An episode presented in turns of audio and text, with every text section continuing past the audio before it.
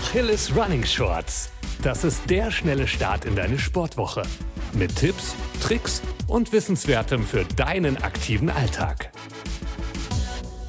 Hi, hier ist Elliot aus der Achilles Running Redaktion und ich spreche diesmal über etwas, was wir alle am Anfang unserer Laufkarriere machen, und zwar Fehler.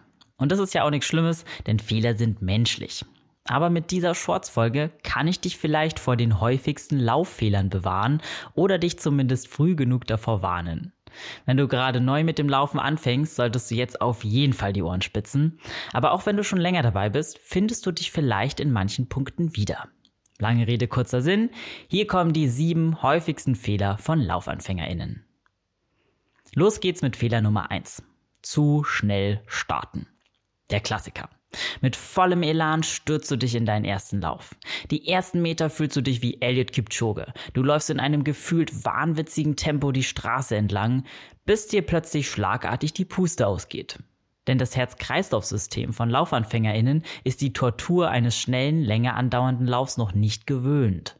Zwar ist es löblich, mit vollem Einsatz dabei zu sein, doch ein Marathon ist schließlich auch kein Sprint. Besonders AnfängerInnen neigen dazu, ihre Fähigkeiten zu überschätzen. Und das rächt sich meist schneller, als es den meisten lieb ist. Damit dir der berüchtigte Mann mit dem Hammer nicht auf den letzten Kilometern den Gar ausmacht, ist es daher ratsam, in gemäßigtem Tempo anzufangen. Außerdem solltest du dir für deine ersten Läufe keine langen Distanzen vornehmen. Klar, du willst deine neue Motivation voll auskosten. Aber glaub mir, es ist niemandem damit geholfen, wenn du dich bei deinem ersten Lauf nach Jahren direkt auf 8 Kilometern auspowerst. Probier es lieber erstmal mit kleinen Entfernungen, wie drei bis fünf Kilometern und steiger dich dann langsam. Weiter geht's mit einem zweiten, ziemlich verbreiteten Fehler, die falschen Laufschuhe tragen. Deine neuen Laufschuhe sind schnittiger als jeder Sportwagen am Kudamm und haben mehr gekostet als dein Verlobungsring. Okay, viel wichtiger als der Preis oder die Optik ist aber, dass dir deine Schuhe wirklich passen. Denn Schuhe, in denen sich deine Füße nicht wohlfühlen, erhöhen das Verletzungsrisiko. Vor dem Kauf deiner ersten richtigen Laufschuhe solltest du dich daher ausführlich informieren, welche Modelle es überhaupt gibt und welche sich für dein Training eignen. Das richtige Schuhwerk hängt auch mit deinem Laufstil zusammen. Daher ist eine Laufstilanalyse mit entsprechender Beratung und Aufklärung sinnvoll. Eine solche Beratung wird zum Beispiel in Sportgeschäften mit Hilfe von Laufbandanalysen und 3D-Fußvermessungen angeboten. Wenn das Kind aber schon in den Brunnen gefallen ist und Schmerzen am Fuß auftreten, wendest du dich am besten an Physiotherapeutinnen oder Sportmedizinerinnen. Apropos Ausrüstung. Hier gleich Fehler Nummer 3. Zu warme Kleidung tragen. Okay, schon klar. Es ist Winter und draußen ist es kalt. An einer Erkältung hast du auch kein sonderlich großes Interesse. Natürlich erscheint es da logisch, sich warm einzupacken. Du solltest allerdings im Hinterkopf behalten, dass du draußen laufen gehst und dich bewegst. Nach wenigen Metern hast du dich warm gelaufen und eine vermeintlich zu kalte Kleidung erweist sich als goldrichtige Entscheidung. Zudem steigerst du beim Tragen von zu warmer Kleidung im Winter sogar die Gefahr, dir eine Erkältung einzufangen, und zwar durch die erhöhte Schweißproduktion. Setze also am besten auf atmungsaktive Laufbekleidung. Die kriegst du in jedem Sportgeschäft. Fehler Nummer vier machen tatsächlich nicht nur Neulinge, und zwar nur laufen gehen. Laufen an sich ist doch schon Sport genug. Was kümmert mich Lauf-ABC oder Krafttraining? Wenn dir solche Gedanken bei dem Thema durch den Kopf schießen, muss ich dich leider enttäuschen. Denn, um auf langfristige Sicht Fehlbelastungen vorzubeugen, ist ein starker Rumpf beim Laufen das A und O. Und den kriegst du nun mal durch Stabis. Also Stabilisations- und Kraftübungen. Im Internet findest du zahlreiche Fitnessübungen, die du ganz leicht in deinen Trainingsalltag integrieren kannst. Mit dem Lauf-ABC verbesserst du außerdem deine Lauftechnik und Koordinationsfähigkeit.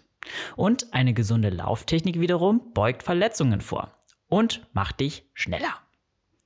Okay, weiter geht's mit einem weiteren typischen Anfängerfehler. Kein Auf- und Abwärmen. Viele LaufanfängerInnen verzichten auf Warm-up und Cooldown nach einem Lauf. Doch vor allem AmateursportlerInnen haben häufig mit muskulären Dysbalancen zu kämpfen. Ein Muskel kann zum Beispiel kräftiger sein als sein Gegenspieler, ein anderer wiederum ist verkürzt. Dadurch treten zwangsläufig Schonhaltungen auf, die sich beim Laufen sogar verstärken. Das führt zu einer höheren Belastung der Gelenke, was im Extremfall zu frühzeitigem Verschleiß führen kann. Um das zu verhindern, sollten wir uns ordentlich auf- und abwärmen. Vor allem das Warm-up ist echt essentiell, um zum Beispiel das altbekannte Schienbein-Kanten-Syndrom vorzubeugen. Zum Aufwärmen bieten sich zum Beispiel Hampelmänner, Knee-Highs, Buttkickers und Kniebeugen an. Andere schwören auf Dehnübungen. Zum Abwärmen eignet sich ein langsames Auslaufen und ein bisschen Dehnen.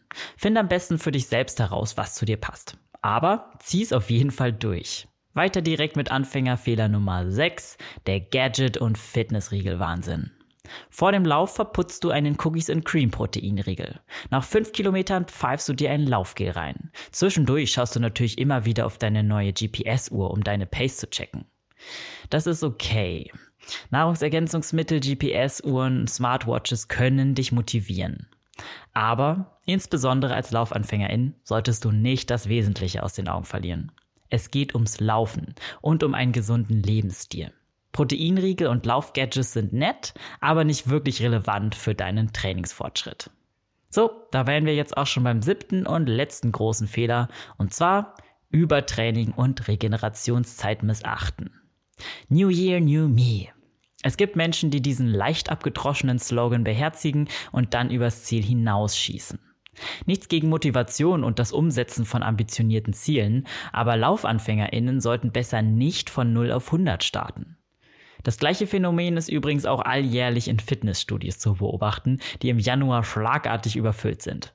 Ab Februar ist der Spuk dann vorbei und es wird wieder leerer.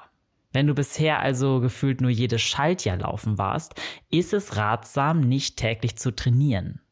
Zum einen ist die Gefahr groß, dass du dich überlastest. Laufverletzungen wie Ermüdungsbrüche oder das Schienbeinkantensyndrom können die bittere Folge sein. Zum anderen killst du beim täglichen Training möglicherweise schneller deine Motivation, als dir lieb ist. Und das wäre ja mal mega schade. Schließlich ist Laufen der schönste Sport der Welt.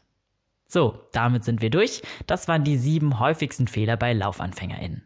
Wenn du die ab sofort vermeidest, bist du schon einmal auf der sicheren Seite und kannst hoffentlich das Beste für dich aus dem Laufsport herausholen.